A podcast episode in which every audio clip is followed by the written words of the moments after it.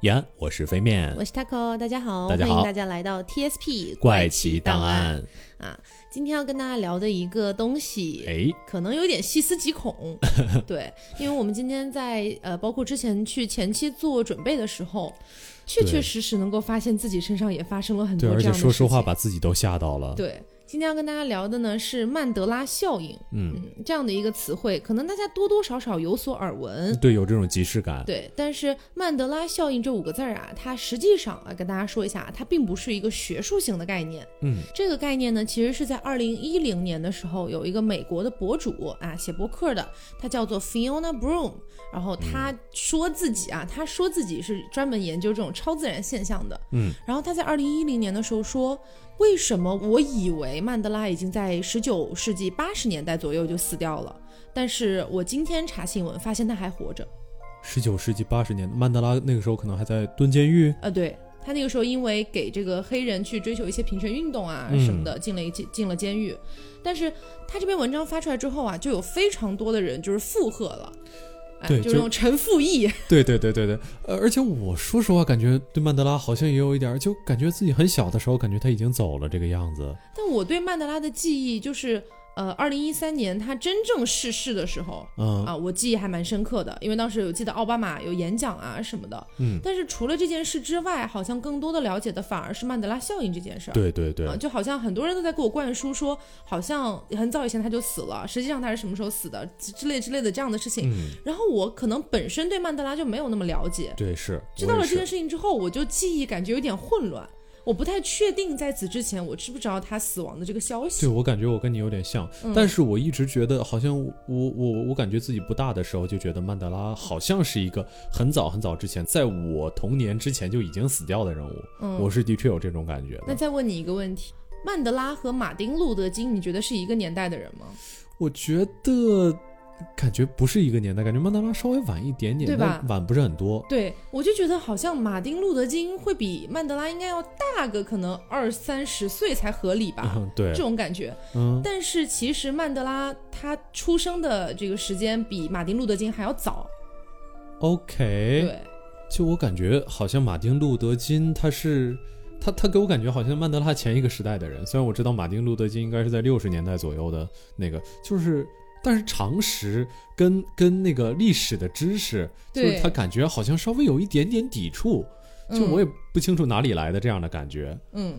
而且当时这个博主啊，就是这个喜就是 Fiona Broom，她嗯非常的坚定的说、自己一直记得，就是那个曼德拉在监狱里面就已经死了。嗯，然后她说她还非常清楚的记得新闻有播放过她葬礼的一个情况。对说当时记得记忆当中有很多南非的人在哭，然后说城市甚至发生了暴动。他还记得这个曼德拉的妻子有了一个非常惹人潸然泪下的一个演讲，嗯，等等的。但是他说呢，他的这些记忆都非常的清晰，但是他今就是可能那天想起来去搜了一下，才发现曼德拉居然还活着。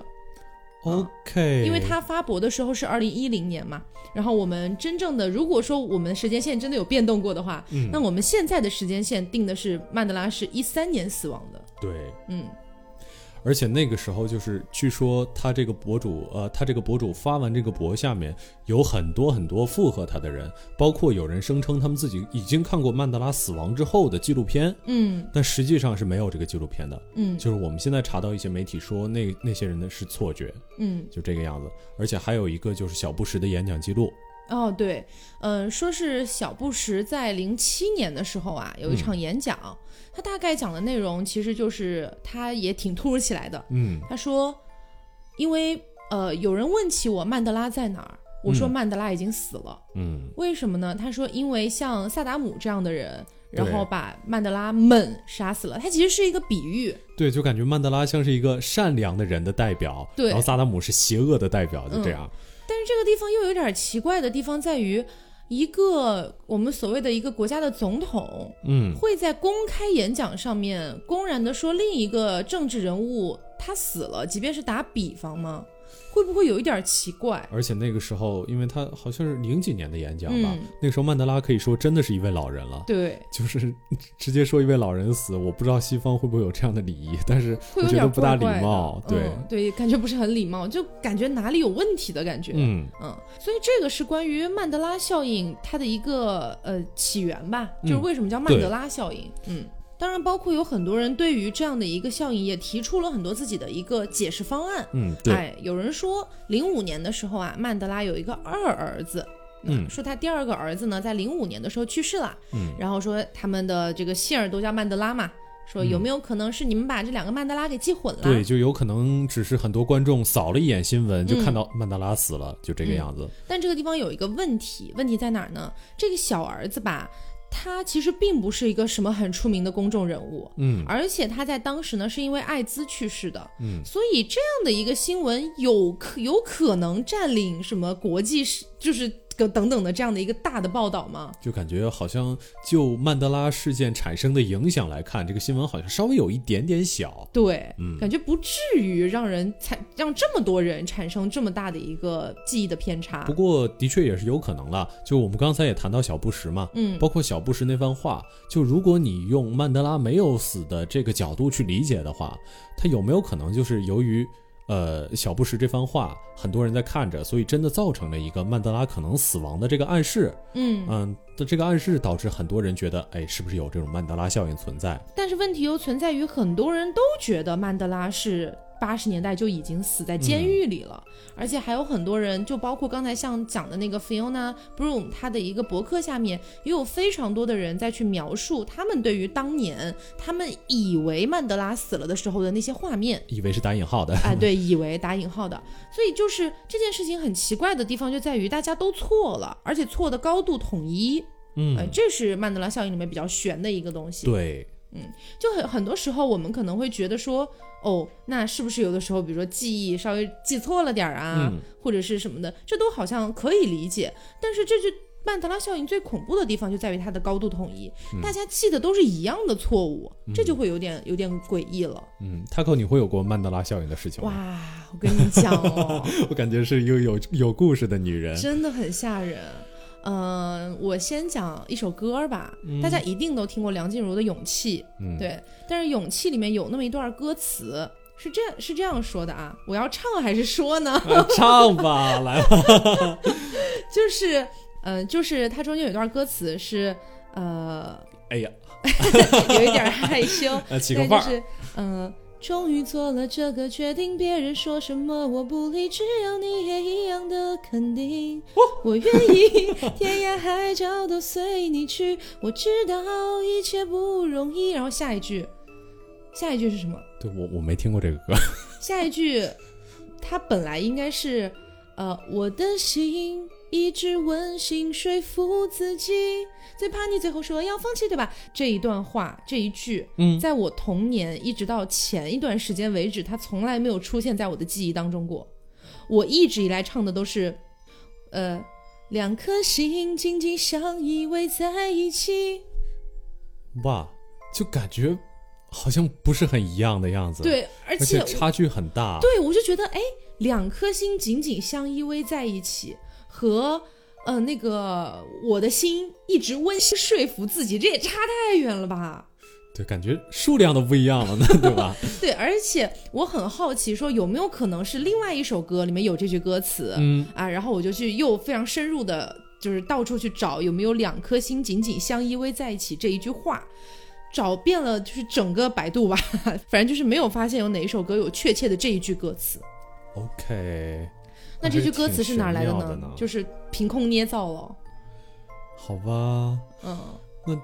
哇，这感觉就是稍微有一点那种说不通的感觉。对，，说不通。而且然后我会觉得嗯你那个、你唱那那句就是呃捏造的歌词的时嗯候，感觉好像更更合适一点，更合拍一点。对我不知道为什么会有这种感觉。对，，因为我我每次唱到，就是我后来知道了我唱错了嘛，因嗯为前段时间刘总跟我讲说我唱错了，然后我每一次唱到这一句的时候，一定要唱我的心，我就会很尴尬，我就觉得哪哪儿哪儿都不对。 OK，嗯，就是可能是你被篡改的记忆在告诉你啊，对，你是被愚弄的。对，飞面在我们前期准备的时候听到我这样讲，他说：“ 他说我是从另一个平行宇宙来 的，就可能在那个平行宇宙，梁静茹唱的这首歌那句歌词是这样哎的。对对对，嗯，所以其实啊、我也有过类似的经历，但是就是怎么说呢，我这个经历算是个伪经历吧，嗯就是我能找到明显的一个原因。我其实就是呃，可能说起来有点儿有点儿有点儿有有点儿不大尊敬人嗯啊、对，我记得是一名演员死了，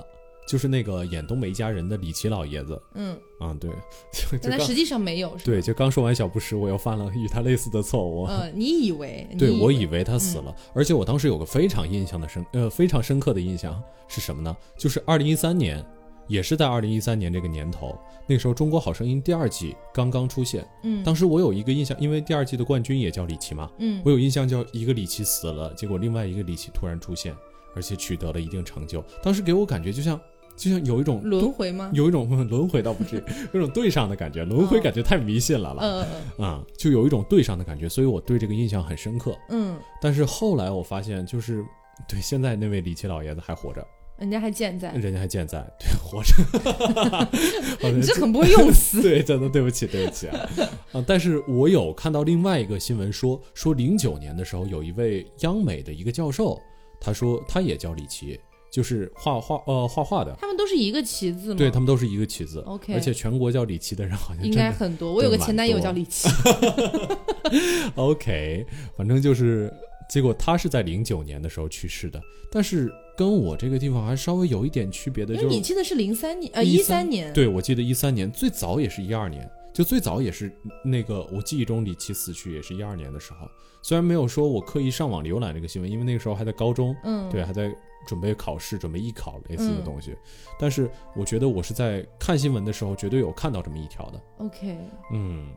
所以说你说记忆好像有点不大对劲，也是有一点，但是你要说得过去，好像也说得过去。你说到这个二零一二和二零一三年哈，嗯因为大家肯定绝大部分人都是有印象的，就是所谓的玛雅预言，嗯说二零一二对年的十二月二十一号是一个什么世界末日啊，嗯或者人类重启啊之类的一些东西。之后我们也会跟大家来聊，就是关于曼德拉效应所可能产生出来的一些不同的解释。嗯但是关于二零一二和二零一三之间的这些事情，真的让我觉得有点怪怪的。对，因为今天我们在准备的时候，突然聊到了《二零一二》这部电影，嗯我真的是非常深刻、非常清晰的记得，二零一二年的时候。因为我们听说了，就是那个年底的时候，好像是一个传说中的世界末日，是玛雅预言的世界末日。对于是，在那年夏天的时候，二零一二年夏天，大概六七月份， ，OK，然后我们跟我们小伙伴们听说有一部电影要上映，叫《二零一二》，大家就一起去看了。好吧，然而，我没有想到的是，今天我去搜发现，《二零一二》这部电影其实是零九年上映的。不过我我我印象中我好像的确是零九年看到的。嗯哼，但我我印象中零九年，对呀、咱俩就不是一个平行宇宙的吗？你可能是穿越过来的，对，就是我看到应该是在电脑上，嗯，而且我印象中是是的确是北京奥运会刚过刚过一阵的时间是这个样子，嗯所以我觉得可能是不是有有有重播之类的？有重有有重映，因为我去今天就是对自己的记忆产生了非常大的一个颠覆，我又去嗯搜了一下，发现《二零一二》这部电影确实在一二年有重映过，嗯但是这件事情在我脑海里依然是有一个谜团的，就是。当时我们去看的时候，觉得这部电影是一部刚刚上映的新电影，而没有任何的宣传说它是重制或如何的，这就是比较奇怪的一个点。也 OK，可能是当时我们都没有在意说它是重映这件事情。嗯，我觉得有可能，嗯，对，就就下意识的忽略掉了。，对。而且它正好片名是二零一二嘛，可能给了你一个暗示。暗示对，嗯，好。然后刚才就是我跟飞面在分享我们俩自己所经历的一个可能类似于曼德拉效应的事件。嗯接下来再讲一个除了曼德拉本人的一个事件之外，还有一位老先生也是有点在曼德拉效应里面算比较出名的一个事嗯件。对对对对对对他的名字叫做五马。对很多人觉得世界线重置就是因为这个老爷子。对嗯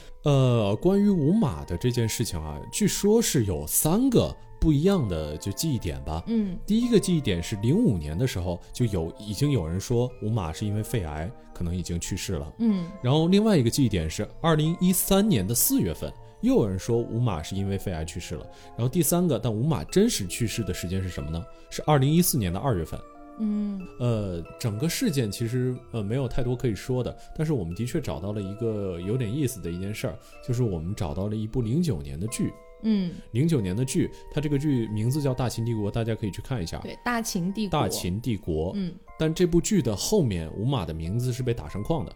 对打上框就是其在实那个演职员表里面，对，打上框其实就意味着这个人已经死掉了。嗯但那个这个剧是零九年的剧，所以他在那个时候已经被打上框。我觉得这有可能是一件很怎么很说诡异的事情，很诡异的事情。因为飞面跟我讲了这件事之后，我就不信邪，因为我看到那个打上框的截图了，我会觉得说是不是 P 的呀？嗯对，然后我就亲自下载了一个某酷 APP，真的把我气死了，给我看了大概三分钟的广 告吧，然后我才拉到最后，才看到那个演职员表里面确实五马的名字是被打上框的，嗯，但是呢，又有一有个一说些说法法，对又有一些说法说，嗯、这部片子呢，好像是在一四年的时候，对，央视重播了。嗯，然后说重播的时候重置，把后面的那个演职员表上打上了框。嗯，嗯所以其实非要说的话，好像也说得过去啊。嗯还有另外一个就是，有说五马这个人，毕竟他是演神怪片比较多嘛，他燕赤霞大家可能都知道，所以可能就是他演了这方这些方面这么多，嗯所以给大家一种就是他是不是这个人就就可能会有这种神怪方面的暗示。嗯，就这件事情还是蛮，其实我我们可能现在很难感觉到暗示在自己生活中占多少比重，嗯但如果一个暗示给的就足够次数足够多的话，其实是完全可以影响人的认知的。嗯嗯，好。那除了五马之外啊，还有两个比较可爱一点的曼德拉效应，但是其实也有点细思极对，我恐觉的。得这个非常恐怖了。，对，有两个卡通人物，一个来自迪士尼，一个来自任天堂。嗯，呃，迪士尼的这个呢叫做米奇啊，大家不是不，好像讲大家不认识一样，就米老鼠， 好不嗯好？对，好，然后来自老任这边的呢叫做皮卡丘，对，好像讲的大家都不认识一样没。有，就是这两个角色应该没有人会不认识。对，应该是地球上最值钱的两个 IP。哦，但是你们现在不要去百度他们的长相啊，或者是穿着啊什么的，你们就现在在脑海中凭空想象一下，你们觉得米奇是穿背带裤的还是穿短裤的？我其实我我印象，我小时候一直是定那个米老鼠的，我大概定了很久很久很久。其实他的确是穿短裤 的，但是他有的时候是会穿背带裤，但是他穿背带裤都有点那种，就是，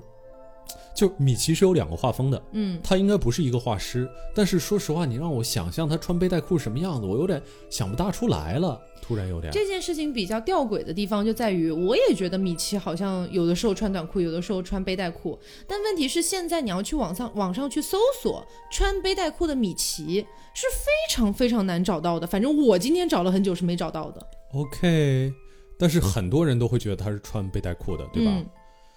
哇，这个我就觉得，因为那个时候定米老鼠的人肯定不是特别多，嗯，就就也许也不少 了，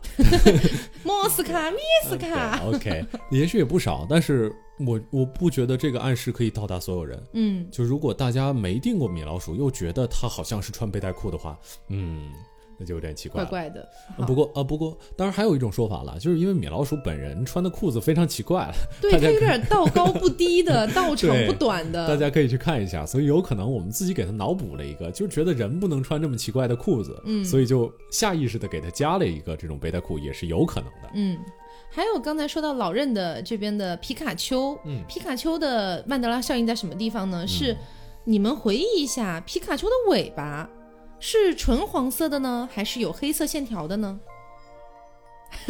这直播有间点陷有入点沉默。对，有点这个我真的有点记不大起来，我觉得应该是纯黄色的吧。对，是纯黄色的。 OK，但是有很多人觉得，而且有很多人非常深刻的觉得，皮卡丘的尾巴上面是有黑色的线条哎，的，我好像你这么一说，好像不是黑色线条，我记得好像有块黑斑什么的东对西。类似的东西。对我我感觉我小的时候是有玩那个口袋妖怪绿叶的，嗯，好像记得是有这么个东西，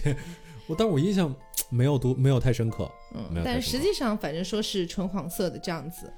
然后 OK 还有两个东西也是让我觉得非常吊诡的一件事情呢，是呃我个人非常喜欢的新海诚导演的作品《你的名字》这部电影。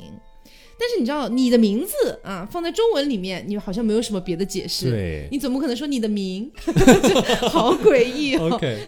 但是在日语里面啊，我真的是为了这期节目查资料才发现，你的名字的日文版其实是 kimi no nawa，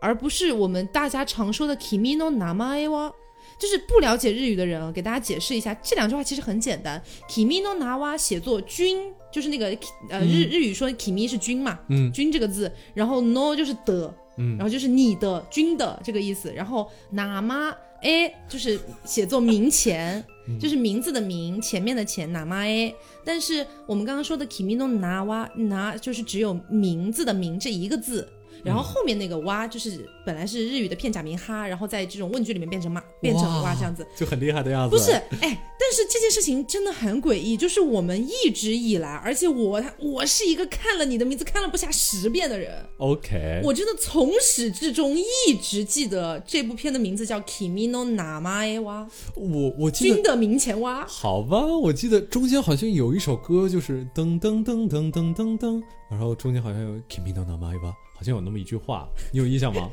哦，我刚才给 Taco 听了一下这首歌啊，对这首歌叫《梦灯笼》，就，呃是但但但是飞面听的不是 Red Wimps 的原版，是对那个 remix 版。因为网易云也没有什么原版 了。哦你真的，我们的节目还要在这片土壤上继续生根好发好芽，好好吗好？，嗯，是这样，就是呃，他给我听的那首 remix 版的最后啊，结尾的地方有一句念白，嗯这句念白呢，应该是没有听错的话，应该是直接从电影里抠出来的。对，就是男主的声优说了一句 “kimi no namae wa”，、嗯啊这样子，但是呢，在这个歌词的字幕上面打的又是 “kimi no nawa”，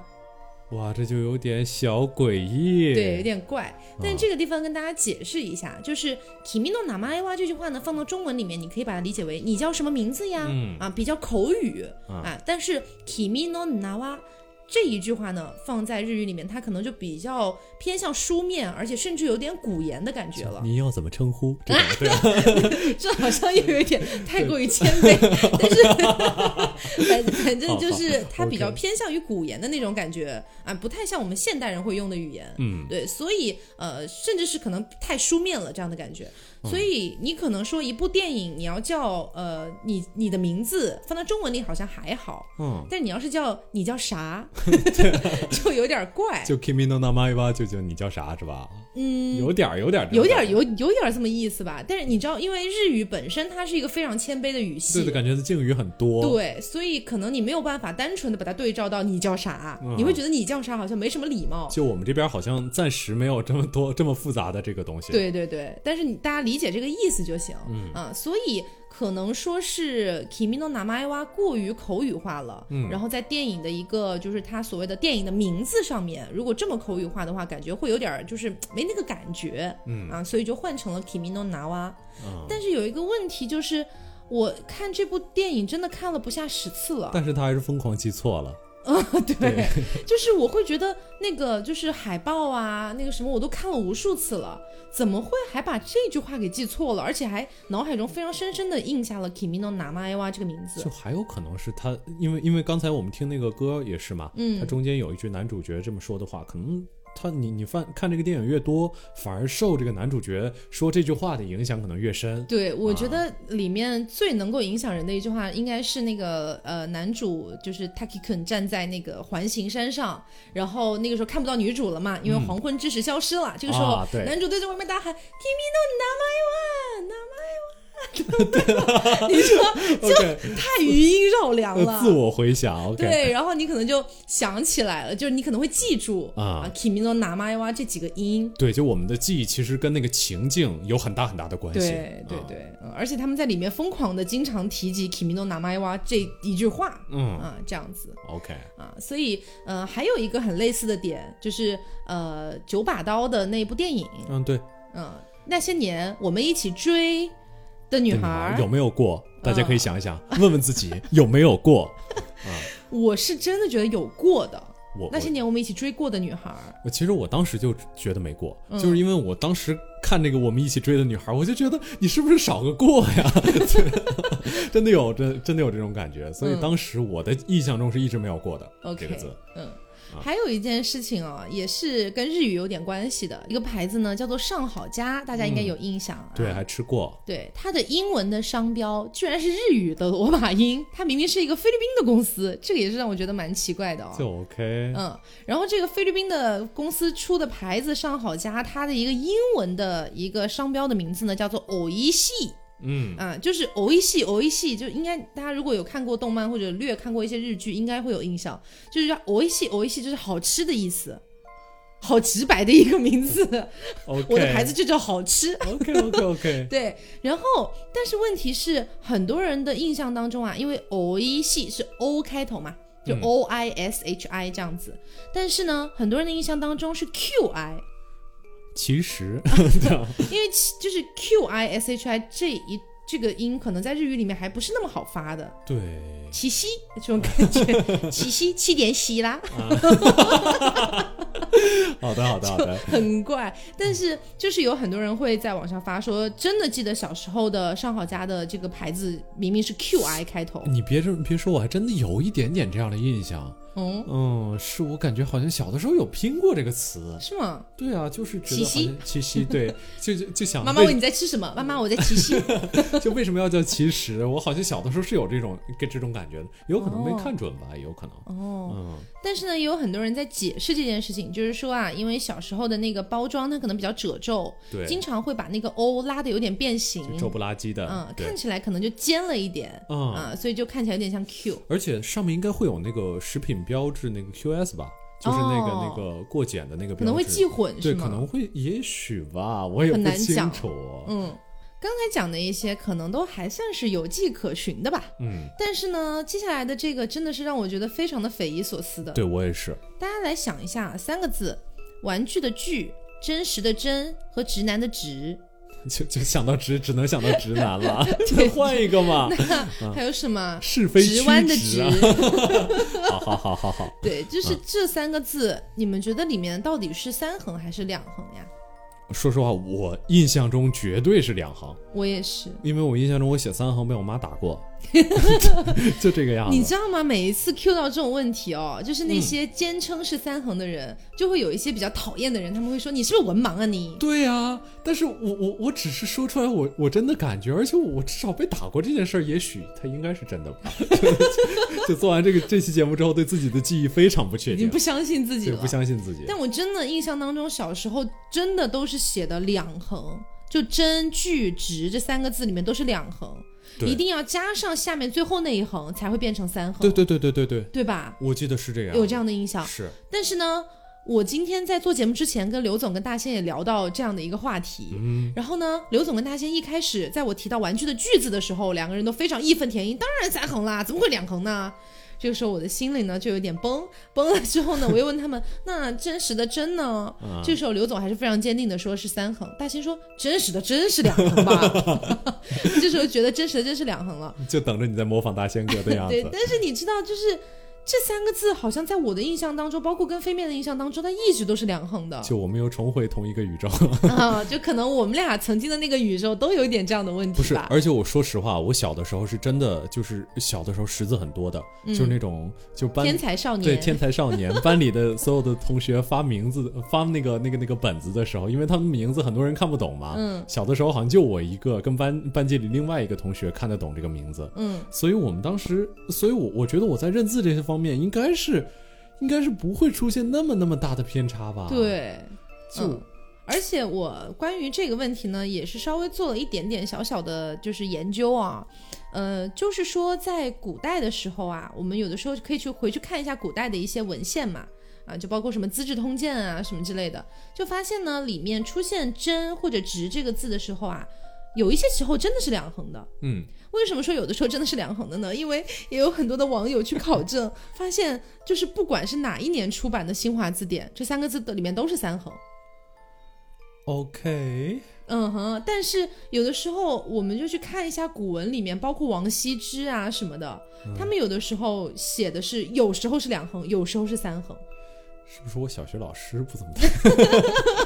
然后还有一个点哦，就是说不定你小学老师也觉得是三横呢， 嗯啊，也是来自同一个宇宙的。那了啊好多啊、然后还有一个说法、啊、是说，就是往甲骨文去看，因为中文是象形文字嘛。嗯，对，啊对，它其实像针啊，包括呃，我不太记得了啊，因为也不太研究这个东西。但是反正就是说，这三个字其中有一个好像是跟那个眼睛有点关系的。然后这个跟眼睛有关系，就是在古代在甲骨文里面是长得比较像眼睛，就是目。嗯，大家回忆一下目，目里面当然是两横吧？不会对有人说目里面是三横吧？哎，不过你要说木里面是两横的话，我突然又觉得真是不是三横，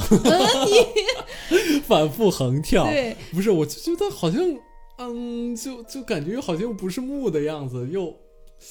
哎呦，不行，我我觉得我自己的记忆在你已经两边崩塌了对，有点偏差，嗯，但是就是如果说它是从以前象形文字一路发展过来，跟木这个字是非常相关的话，为什么到了今天木还是两横？但是你妈别的字变成了三横， 怎么又说到我妈不是？OK OK，就是很诡异。而且还有一些说法、啊、是说，小时候如果说有有小朋友经常打字的话，但是其实这个我觉得对九零后来说没有那么容易的。嗯九零后小时候谁经常打字啊？就可能上了可能三四五六年级差不多才会初中开好始像有那个微机课啊对然后那个电脑上有个游戏，你可以一边打 字一边做警察追那个小偷。嗯啊，但是呢，有人说在以前的一些字体里面，就是比如说字号越小，嗯那个字可能就会被压缩。啊、啊所以有的时候可能真、可能句这种里面横比较多的，可能就被更小的字体压缩成了两横，甚至有的时候压缩成了一横。就压丢了， 嗯，对，好像有点不大不大对劲的。行吧，反正就是现在我们已经接受了它是三横这件事情，因为不管是哪一年的新华字典都是这样的。但我真的就好像你要你说刚不是在反复横跳吗？对呀、你要说木这个字，我觉得是两横，但是你要好像好像他们比木还稍微多一点，但是你要说它是三 横，我好像那印怎么象两中没 有点五横行不对行？没有三横的字， 哎呦，很奇怪，真的很奇怪。 嗯而且我觉得今天可以聊到最最最最重头的一个戏了，嗯，就这个真的是有点把我吓到，就是呃，你们大家可以回忆一下，沉思者到底是拄着额头还是拄着下巴的？对，这个雕像也可以叫思考者啊，啊，什么思之考类的者对，嗯就是罗丹的那位雕，呃，罗法国那个罗罗丹的丹，那位 雕像，罗丹的那个作者的那个雕像。对，OK，呃，其实，在我的印象里，他是一直拖下巴的。在我的印象里，说实话，在我的印象里，他真的是一直扶额的，嗯，就是我觉得应该有很多人会进一觉步得论证了我们来自不同的两个宇宙。对对对对，可能中间有一些小共性，比如说都是文盲之类的。OK，反正就是呃呃，我的印象中绝对是扶额的，而且大家这个时候还可以上网找到很多很多的照片，嗯，罗丹者、思考者的照片都是扶着下巴的，但是模仿他的人基本全都是扶着额头的。嗯大家可以整完个全相反。对，可以思考一下，就有的人站在罗丹的雕像下面，罗丹那个雕像在扶着下巴，然后他在扶着额头，就就这么拍了一张照片。嗯就我觉得会真的稍微有一点点奇怪，好像有点解释不了的感觉。嗯，就你拍照之前，你肯定要先看一下雕像它到底是个什么姿势啊？对。你如果一直对吧，你扶可着能额也头是不是说这个雕像本身太出名了，嗯大家脑海里一直就留下了扶着额头的一个印象，然后对嗯他可能也大概扫了一眼，也没有发现哪里不对，然后就蹲下来拍照了。就问题就是扶着额头这件事情，到底是从哪儿来的？对它到底从哪儿来的？就是你找不到它一个嗯准确的来源，你到网上你找不到一个它哪怕被 P 成扶着额头的样子，找不到，嗯就是找不到那个可以把把它暗示成扶着额头的样子。嗯另外还有一个话，当然这个话啊，就是罗丹是法国人，但这段话是英语，所以我们觉得稍微没有那么可信。但是据说是罗丹本人说的话，叫“让我的沉思者思考的不仅仅是他的大脑，他紧锁的眉头，他膨胀的鼻孔和他紧闭的嘴唇。”更是靠着他臂膀上、背上和腿部的每块肌肉，以及他紧握的拳头和夹紧的脚趾，就这个紧握的拳头，其实在现在的思考者雕像里你是找不到的，嗯，它是用手背拄着下巴的。对，有点像是手反过来，有点平撑着这种感对觉。对对，，它是用手背拄着下巴的，嗯而紧握的拳头只能从就是你原来的那种感觉，它好像是拄着额头中，你能找到这个这个这个这紧个握的拳头这紧握件的事拳情。头这件事情。而且有很多就是你要说真是只有我们这些外行人记错了，对吧？那也很正常，因为那个时候我还没有开始学艺术，那个记错我觉得也算是外行人对这个可能受了一些暗示。嗯但是有很多学美术的人，他这件事情也记错了，他就说。看现在的，因为我我在知乎上也看到有一些网友的回答，他说看现在的这个思考者会觉得有一种微妙的别扭感，嗯，就是他觉得他在高中的时候是有模仿过这张图片去画画的，嗯就是临摹过这张图片，然后之后反正就是他感觉好像有一点点，就甚至有点恍若隔世。嗯嗯、呃，所以刚才是跟大家讲了一些可能有一点知名度的一些曼德拉效应的事件，对。然后接下来我们就来跟大家讲一讲曼德拉效应，我们要怎么样去解释它呢？啊，它是为什么会出现呢？关于它为什么会出现这件事情呢，就有非常非常非常多的一些假说了。今天我们也是挑了其中一部分啊，来跟大家聊一聊。首先，我们先来跟大家聊一聊关于物理学上面的一个解释。。对，就是我们已经强行踏入自己不懂的领域 对，物理学上面呢有两个解释，第一个呢叫平行宇宙，嗯第二个叫呢、呃就是我们简称为双缝实验啊，它就是一个延迟选择的感觉。嗯啊，先说一下平行宇宙吧啊，双缝实验说累了，对，OK，平我们行之宇前说宙，过双峰实验了，说的真的很累。平行时平行宇宙我们也说过呀，是对，的，平行宇宙是这样啊，就是很简单，就按照大家理解的那样，可能说我跟飞面来自不同的两个宇宙，嗯啊，但是我们都是平行的，可能在很多事情上面大同小异，但在有些细节上可能会有一些不同，嗯。啊，这样的一种感觉。就真的这件事情想想也蛮可怕的，就是可能我接受的呃那个那个那个沉思者可能真的是那个样子，嗯然后你们这个宇宙里是真的这个样子，而且可能我通过某种就就不知名的方法跟这里的这个飞面换了一个飞面，然后就来到了这个宇宙，结果发现自己有一些不有只有那种非常微非常非常细微的差别，嗯，而且是有那么一点无关痛痒的一些差别。，对，是，嗯，然后这个是平行宇宙，还有一个是延迟选择的双缝实验啊。嗯之前跟大家聊双缝实验呢，已经聊得我们精疲力竭。嗯，所以大家如果对双缝实验还是没有就是没有听过或者没有啊搞懂的话，那麻烦再回去听一下物对理学四大凶手那期节目啊，是啊谢谢啊那。期我们准备了很长很长时间，也讲了很长很长时间，其实简单来说呢，双缝实验就是把一个电子通过不同的方式啊，中间有一些操作啊，什么什么的射嗯到对面去，出现的波纹居然不一样。不一样的条件在于有没有细微去观测它。对啊简单来讲是这个样子了，不想再复杂的讲一遍了。对，呃，另外延迟选择是什么呢？在这个电子已经通过这个板之后，如果你再去看它，你会发现它还是就是还是会改变自己的选择，就因为通过这个板的方式，两种方式是不一样的，然后不一样的话会形成两种不同的波纹，那就不同的纹路吧。就这种纹路，结果你发现你后天的一个，就是在它已经穿过这个板之后的一个观测行为，能够改变它过穿过这个板的方式，就其实就是现在可以改变过去，有点这种感 觉。嗯，不知道大家听懂没有啊？对刚刚我飞面的那一大发了啊。对，分分辨自己都没有听懂。 其实我是建议，如果说你们真的没有搞懂双缝实验是什么，可以真的回去听一下那期节目，那期节目真的就是讲的已经很透 彻了。嗯，就对就也不是没有那么透彻，呃，我觉得还还还对普通人来说还可以啦，可以，吧还可以，啊还。可以。对你现在在刚刚听北面的几十秒，你可能还真搞不懂。对，嗯、所以就是我们在想，我们当时也讲了嘛，这种电子的这种反应啊，它可能是只存在于微观世界的。嗯，那么有没有一种可能性是，其实这种微观上的一个影响啊，已经能够影响到宏观，只是我们还不知道。就可能它已经影响的宏观都是我们大家观测到的现实，嗯就是由于我们的观测，由于我们可能做了某些乱七八糟的选择，它坍塌成现在这个样子。嗯，就本来它有可能是既拄着 又又又呃既拄着下巴又拄着额头的，就可能有一些人看到拄下巴，有有些人看到拄额头，结果后来嗯，因为它某坍些塌了。它坍塌了，坍塌成为只拄下巴了。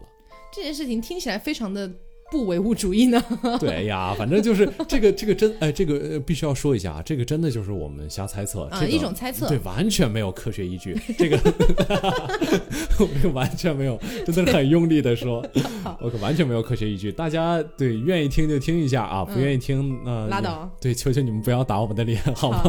好，接下来来讲下一个，就刚才说的是物理学嘛，接下来讲一下心理学。嗯心理学上面呢，对于这种曼德拉效应，就是有一些还比较靠谱一点的一些解释了。对，嗯这个是真的。就是心理学，我们的记忆吧，大概分为三种。第一种叫那个情景记忆，嗯情景记忆其实就说的很简单，普鲁奇呃普鲁斯特效应，不知道大家有没有听说过？嗯就是你闻到了一个，我记得那个普鲁斯特就是他在《追忆似水年华》里写到一个情节，就是他闻到一种气味，然后他一下子想起自己在童年的经历，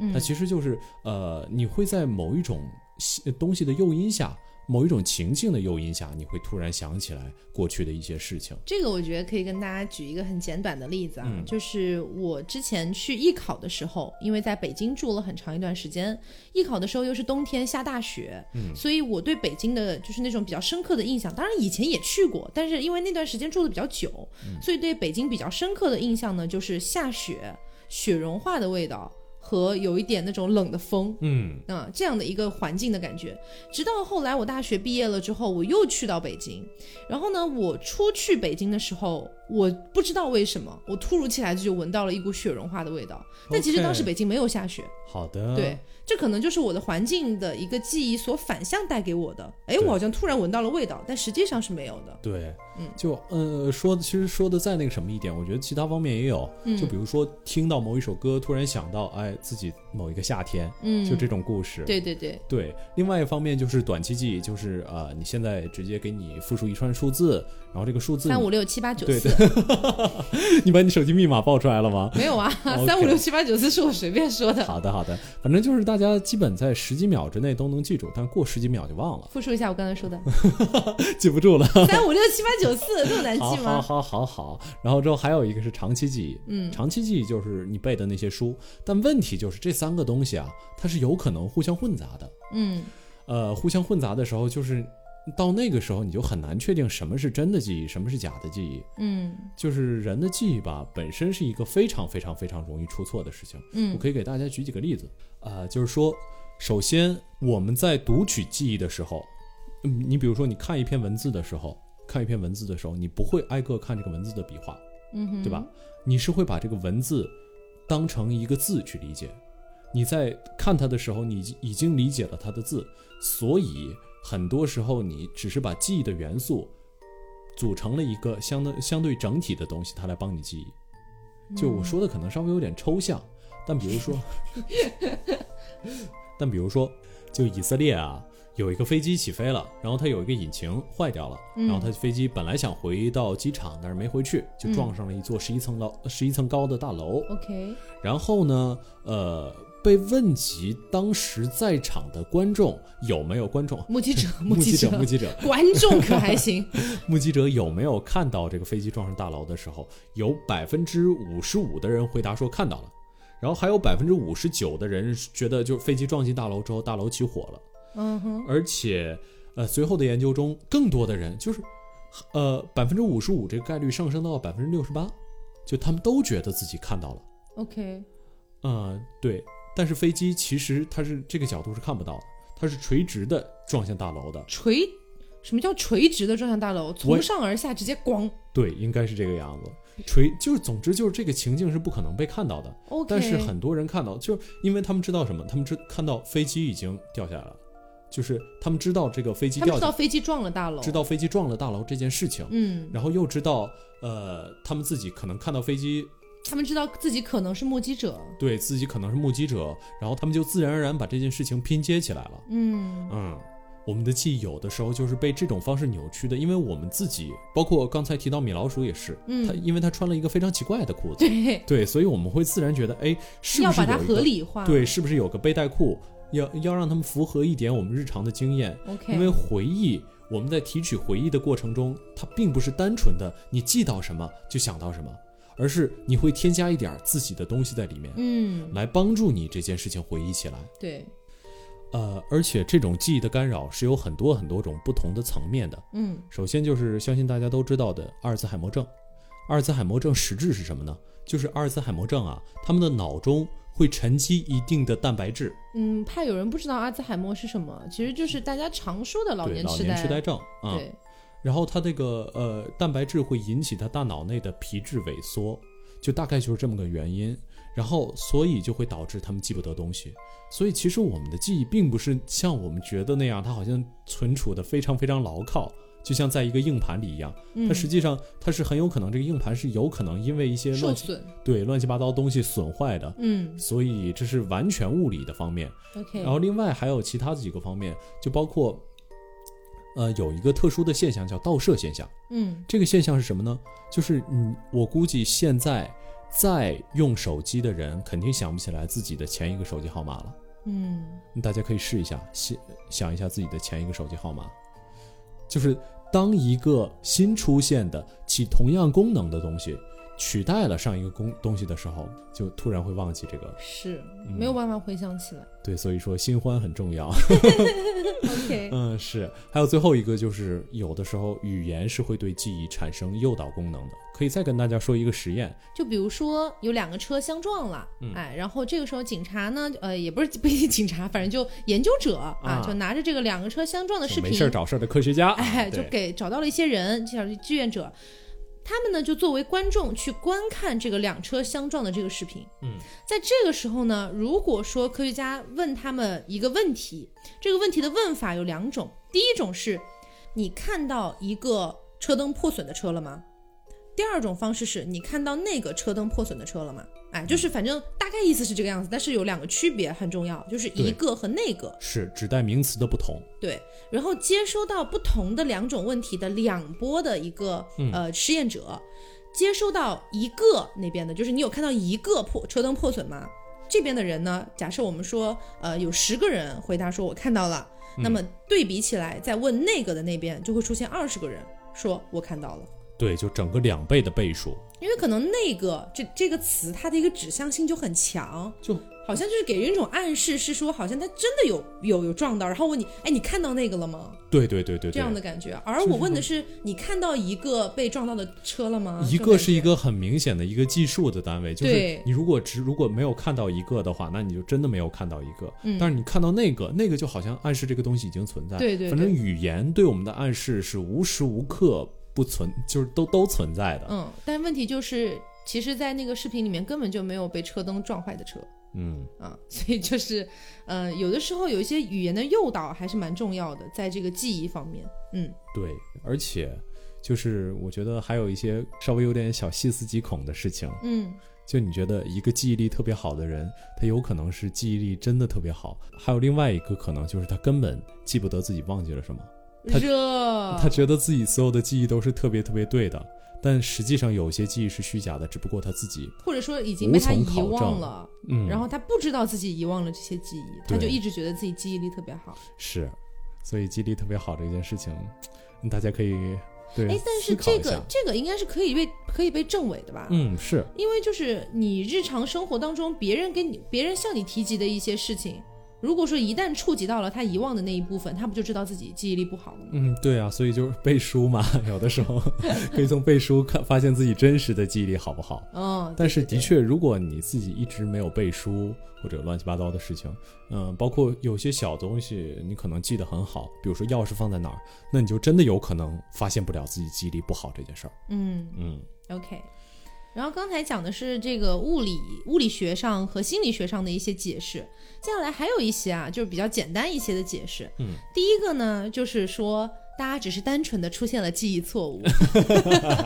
那我我其实不是特别赞成这个的，嗯我会觉得这种大家好像高度统一的这样的一种错误，好像还挺难的吧？记忆错误是要有诱因的，但是嗯很多这种、这种思考者啊，就包括呃五马啊这些，嗯你是你会发现你之前找不到一个类似的诱因，嗯就尤其是呃，我们今天报道，呃，今天报道，今天说了好多二零一三年左右发生的事件，对，就很多事情，哦，比如说我今天说的这个李琦是可以找到诱因的，嗯但是很多就是五马呀、曼德拉呀，你好像找不到一个完全能够使所有人产生一种很大很强的心理暗示的感觉。那我也在想，有没有可能这其实是一种从众心理，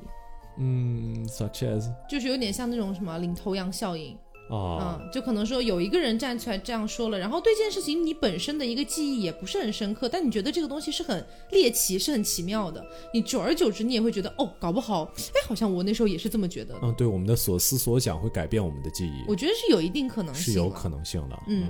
然后接下来还有一个是比较有意思一点的，是在哲学层面上的了。嗯，就哲学层面上有一个说法叫做特修斯之船。嗯，可能有一些朋友们刷一些短视频的这个平台有刷到过这本书啊，嗯叫《特修斯之船》因为这本书设计的很有意思啊，所以可能大家对这个东西有印象。对，大概意思就是啊，一个船如果从出发之后不停的换零件，结果到了它那个要到达的港口之后，它所有的零件都已经换了一遍，这时候出发的船是不是到达的船？对，关于这个呢，还有一些别的一些呃，也是哲学家也甚至提出了更多的一些猜想，就是说，比如说呃船 A 它叫特修斯之船，嗯，然后嘞，它不停的不停的在换零件，嗯然后同时把它换下来的零件去组成一艘新的船， OK，那么最后新的那艘船变成了船 B，那么船 A 和船 B，请问哪一艘才是特修斯之 船？